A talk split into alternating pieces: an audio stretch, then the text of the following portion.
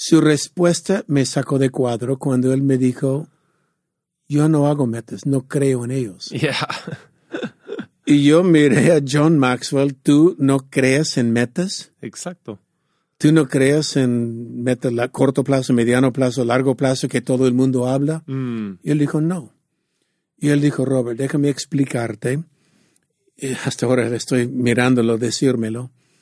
Y él dijo, la cosa es, yo jamás podría haber soñado que estaría donde yo estoy. Mm. No en mis sueños más grandes estaría donde yo estoy. Yo no hubiera nunca puesto este meta en mi vida. Wow. Y él dijo, el problema de muchas personas es hacen una meta y cuando lo alcanzan, dicen, ya llegué y descansan. Wow.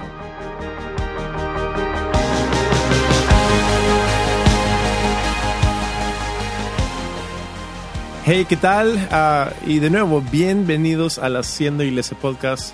Yo soy Taylor y tengo el honor y privilegio de estar con mi padre, el pastor Robert, conversando hoy día. Y yo tengo el honor y el privilegio de estar con mi hijo conversando hoy día. Disfrutamos, la verdad, trabajar juntos. Ya, Yeah, está, es, es, es muy bueno. disfrutamos. honestamente es un vistazo hacia cómo conversamos mucho y, y poder ah, hincar y sacar preguntas y, y respuestas de ti es, es, es divertido. Ah, yo recuerdo cuando me contaste por primera vez este filtro ah, y, y lo que ocurrió y entonces que, creo que a ustedes oyendo esto les va a ayudar bastante. Y el filtro es no pongas metas. Lo Mm. cual es, suena rarísimo porque el mundo entero dice pon metas, pon metas. Ya, um, estamos entrando en una serie de filtros, un par, tres o cuatro, no sé, voy a ver cuántos hacemos, pero de lo que yo llamo lecciones que John Maxwell me enseñó. Yeah, wow. Muy bueno. John Maxwell eh, ha sido y es mi mentor, um, y hay varias lecciones en este tiempo de mentoreo que él me enseñó que me conmovió. Mm. Y este es el primero. Dale. Eh, el primero. La primera vez que conocí John Maxwell, eh, cenamos juntos. Ujú. Y yo había leído sus libros, había visto sus videos y es el hombre literalmente más googleado del mundo hoy día. Yeah, wow. Ya, es un hombre conocido, famoso, Un gurú de, de- de liderazgo. del liderazgo. Y si no has leído sus libros, este es un spot, lea sus libros, le va a ayudar. Y hay cursos que ofrecemos en nuestra iglesia de lidere, hay cursos también de sal y luz que Sí. son muy prácticos. Pero la primera vez que conocí John Maxwell fue una cena y yo nervioso, por supuesto, ahí es mi héroe, mi ah, un hombre de liderazgo, ¿qué le voy a decir? Pero es tan ameno y tan amable. Sentamos, conversamos y él me miró y ¿qué quieres preguntarme de frente? y mi primera pregunta es, ¿cómo haces metas? Ujú. Porque siempre me han enseñado, eh, hay que tener metas de corto plazo, mediano plazo, largo plazo. Yeah. Es decir, metas de este año, de cinco años, de más de diez años. Y, y le agregué a esto, es porque yo sé que él fue pastor. Yeah. Y siendo pastor de una iglesia muy exitosa en San Diego, yo soy de San Diego, sabía de su iglesia Skyline en San Diego. Ujú. Um, entonces, pero es curioso porque él de pastor comenzó a escribir libros que le entró otro mundo entero de Otro- liderazgo. Otra esfera, sí. Y entró la esfera de las empresas más grandes del mundo, de ser consejero a algunos presidentes de diferentes países. Um, y yo le hice esta pregunta agregando esto, que muchos pastores son intimidados Mm. cuando ve un hombre de éxito, Yeah. un deportista, un artista famoso, un empresario exitoso, eh, un político, son eh, temerosos ¿fuiste temeroso? Y él dijo, sí, al principio sí, pero la- ya lo superé dándome cuenta que son igual como nosotros. Y le dije, fue difícil la transición de pastorear y enseñar una iglesia a enseñar gente de alto nivel, de maestrías, doctorados, de ah, empresas de los 500 más grandes del mundo, Ujú. Ah, un ambiente totalmente distinto, una iglesia, una congregación domingo, ¿te fue difícil? Y él dijo, sí, y dije, ¿cómo haces metas? Como pensé que él había hecho una meta de hacerlo así. Claro. Su respuesta me sacó de cuadro cuando él me dijo, yo no hago metas, no creo en ellos. Yeah. Y yo miré a John Maxwell, ¿tú no crees en metas? Exacto. ¿Tú no crees en metas a corto plazo, mediano plazo, largo plazo que todo el mundo habla? Mm. Y él dijo, no. Y él dijo, Robert, déjame explicarte. Y hasta ahora estoy mirándolo, decírmelo. Y él dijo, la cosa es, yo jamás podría haber soñado que estaría donde yo estoy. Mm. No en mis sueños más grandes estaría donde yo estoy. Yo no hubiera nunca puesto este meta en mi vida. Wow. Y él dijo, el problema de muchas personas es, hacen una meta y cuando lo alcanzan, dicen, ya llegué y descansan, Wow. en vez de ver hasta dónde Dios los lleva. Wow. Porque es probable que Dios nos llevaría más allá de lo que aún soñamos. Y eso es Efesios ah, 3.23, ¿no? O sea, Sí, abundantemente más allá de ah, lo que pedimos o, o, ah, sabemos, pero y esto es, él dijo simplemente, yo no hubiera soñado Wow. aconsejar la gente que estoy aconsejando y enseñar la gente que estoy enseñando y poder presentar el evangelio a la gente que estoy acompañando y y yo digo, ok, no haga metas. Y él dijo, yo tengo una sola meta en mi vida. Mm. Es la única meta. Ok. Y es la única meta, él dice, yo quiero obedecer a Dios todos los días de mi vida. Yeah. Muy es bueno. mi única meta. Hoy me despierto, obedezco a Dios hoy. Ujú. Obedecer a Dios es suficiente difícil de no complicarlo con otra meta. Con otras metas. Sí. Y ver hasta dónde Dios los lleva. Entonces, esta es la meta. Señor, quiero ser obediente a tu palabra Wow. hoy, a lo que me hables hoy, a lo que debo de hacer hoy. Yo quiero ser obediente hoy y ver hasta dónde Dios- nos lleva.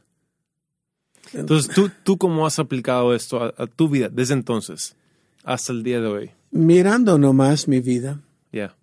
Ah, cuando uno es joven, mirando de la juventud o los antes de casar o recién casado, Ujú. te es difícil ver 20 o 30 años al futuro. Es muy complicado ver. Sí, y la gente están con miedos, con cómo va a ser mi vida, qué voy a hacer. Hasta con ansiedad. Sí, Que hoy día es mucho, hay mucha ansiedad en la vida. ya. Ah, si mi matrimonio va bien, si me voy a casar, si Mm. no. Y hay todos estos temores en la vida. Mm. Y yo recuerdo mis temores, yo solo quería llegar al Perú, solo quería ser misionero, jamás soñé hacer lo que estoy haciendo hoy. Yeah. No pudiera haber imaginado Mm. que estaría frente a una iglesia, no vine a plantar una iglesia, Mm. Um, pero era el camino que Dios me llevó. Yeah. Como dice Proverbios, los pasos del justo son ordenados por Dios. Yeah. Y si puedes confiar que Él ordena tus pasos, obedécele hoy y ve a dónde Dios te lleva. Muy bueno. Ay, yo llegué y el único deseo era entrenar pastores, ayudar pastores olvidados, ah, servir la iglesia. Pero en los años 80 en Perú fueron años violentos, Muy complicados. complicados, había harto ah, pobreza, ah, la política, la hiperinflación del gobierno, la, el terrorismo, lo que llamamos en estos tiempos el conflicto interno en el país. Um, y la iglesia estaba estancada. En general, en general. sí. En general, no había jóvenes en la iglesia. Yo vengo de un avivamiento de jóvenes y simplemente sentí lo que Dios hizo por mí. Yo creo que Él puede hacerlo por los jóvenes del Wow. Perú. Ujú. No fue nada espiritual, simplemente lo vi pasar allá, va a pasar aquí. Y todos me decían, no somos diferentes, y no funciona aquí, no va a funcionar, los jóvenes aquí son diferentes, o la iglesia aquí no le van a permitir. Yeah. Y llegó un momento que me cansé de escuchar personas decir, no se puede, Ujú. Que simplemente sentí esta voz del Espíritu Santo que me dijo, muéstralo. Muéstrales. Uf. Y la Camino de Vida fue plantado para tener un grupo de jóvenes en la iglesia y ojalá que otras iglesias mira y aprende Y hagan lo mismo con su y hagan gente. lo mismo, Yeah. lo cual sigue siendo un directriz también de la iglesia. Seguimos viviendo para mostrar otras iglesias si se puede, Sí se puede. porque ahora nadie me puede decir que no se puede. Yeah. Ahora, ahora lo que yo quisiera quis- quizás sí enfatizar ahora, de hecho, el, el- el poner metas te puede limitar, pero tú al no tener metas, no es que no eres ambicioso, tienes ambiciones muy grandes. Por ejemplo, de las ambiciones que más me inspiran a mí, es tú quieres entregarle a Dios un Perú lavado en la sangre de Cristo. Sí. Eso es ambicioso. ¿Sería posible? Yeah. Es mi oración. Wow. sería posible y solo para explicar lavado en la sangre qué quiere decir Mm.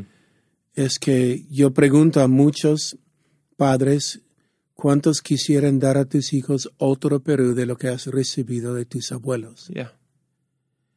Ah, ¿Cuántos le gustaría entregar un Perú lavado en la sangre de corrupción, de la delincuencia? Yeah. de maltrato, de feminicidio, que es un tema en Perú muy fuerte y muy feo ahora. y ¿Cuántos le gustaría que recibiste un Perú con corrupción, con adicción, con eh, violencia, pero cuando tu tiempo terminó, no había Mhm. esto? Mm. Esto es lavado por la sangre de Cristo. Yeah. Es una oración. Yeah. Y, y creo que si no limitamos a Dios con nuestra idea de lo que sería el éxito nuestro, y si permitimos de que Él nos sorprenda cada paso del camino, diciendo sí, yo iré ah, vez tras vez. Ah, Hay un montón de picazones ujú. en tu ciudad. Yeah. Búscalos, ráscalos. Yeah. Hay un montón de gente necesitada y este es el camino. Piensa en ellos, no en ti. Mm. Sirve a ellos. ah, no trata de buscar la gente rica y famosa, busca la gente olvidada. Y llega un momento, si, como dice la Madre Teresa, si cuidas la gente que nadie quiere, Dios te dará la gente que todos quieren. Amen. y no pongas metas en este sencillo decir yo no digo yo quiero ser como Ujú. y nombro un pastor. O quiero ser como John Maxwell o quiero ser como ah, Andrés Corson o Andrés Gutiérrez o ah, ah, el otro Andrés que conocemos speaker, no quiero ser como ellos. Yo quiero entrar en mi camino hacer lo que Dios me pone de frente en mi camino, Ujú. Que es diferente de lo que Andrés Speaker tiene, Andrés Corson tiene, cada uno tiene su área, yo tengo lo mío y quiero hacerlo lo mejor que puedo. Yeah. Y si Dios permite, no como meta, simplemente como oración, que puedo al final de mi tiempo entregar un Perú un poco cambiado, sería un gol. Yeah. Uf. Tengo ganas de salir y hacer algo. Animo a cada pastor, lava su ciudad en la sangre de Cristo. Yeah. No quejes de la corrupción, de la delincuencia, de la violencia, de las adicciones, de droga, de las pandillas. Yeah. Lávalo en, la sangre de Cristo. Para eso estás ahí, Ya. ¿no? Dios te ha puesto ahí, ahora, en este tiempo. Amén. Ah, qué buen episodio ha sido esto. No hagas metas. No hagas metas. En otras palabras, no limitas lo que Dios puede hacer contigo. O no descansa si alcanza lo que usted pensaba que iba a alcanzar. Ya, Porque hay más. ya seamos como Caleb, que entró a la tierra y tomó mi gigantes. monte. Sí. ah, qué bueno. Ah, si les ha gustado este episodio, ah, yo no sé cómo, no te gustaría. Yo estoy aquí con mi sangre hirviendo, quiero ir, ir por más. Pero am, pasa la voz a alguien. Dile a alguien, hey, escuché este episodio, está buenísimo. En fin, no les quiero aburrir más con esto. Pero de hecho, ah, gracias por escuchar. Es un privilegio. Ah, los queremos mucho. Hasta la siguiente. Hasta la próxima semana. Hasta la próxima semana. Nos vemos.